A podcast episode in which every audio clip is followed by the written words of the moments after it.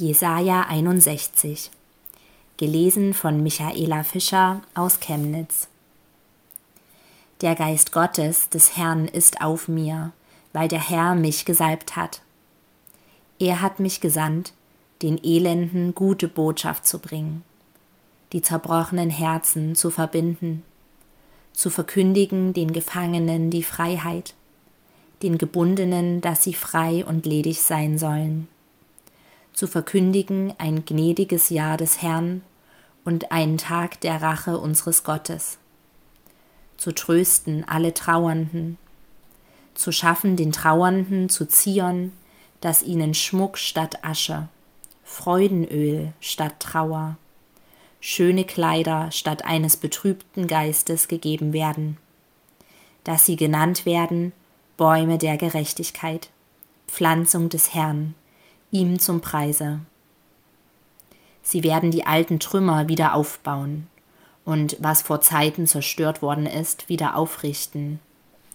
Sie werden die verwüsteten Städte erneuern, die von Geschlecht zu Geschlecht zerstört gelegen haben.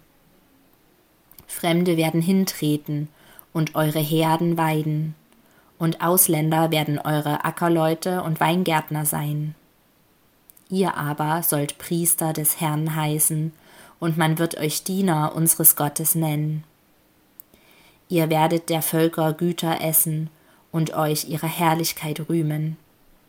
Dafür, dass ihr doppelte Schmach trugt, und für die Schande sollen sie über ihren Anteil fröhlich sein. Denn sie sollen das Doppelte besitzen in ihrem Lande, sie sollen ewige Freude haben denn ich bin der Herr, der das Recht liebt und Raub und Unrecht hasst. Ich will ihnen den Lohn in Treue geben und einen ewigen Bund mit ihnen schließen. Und man soll ihr Geschlecht kennen unter den Völkern und ihre Nachkommen unter den Nationen, dass wer sie sehen wird, erkennen soll, dass sie ein Geschlecht sind, gesegnet vom Herrn.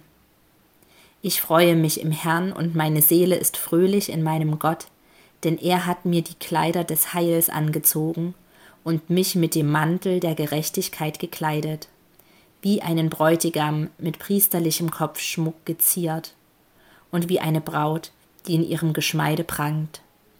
Denn gleichwie Gewächs aus der Erde wächst und Same im Garten aufgeht, so lässt Gott der Herr Gerechtigkeit aufgehen und Ruhm vor allen Völkern.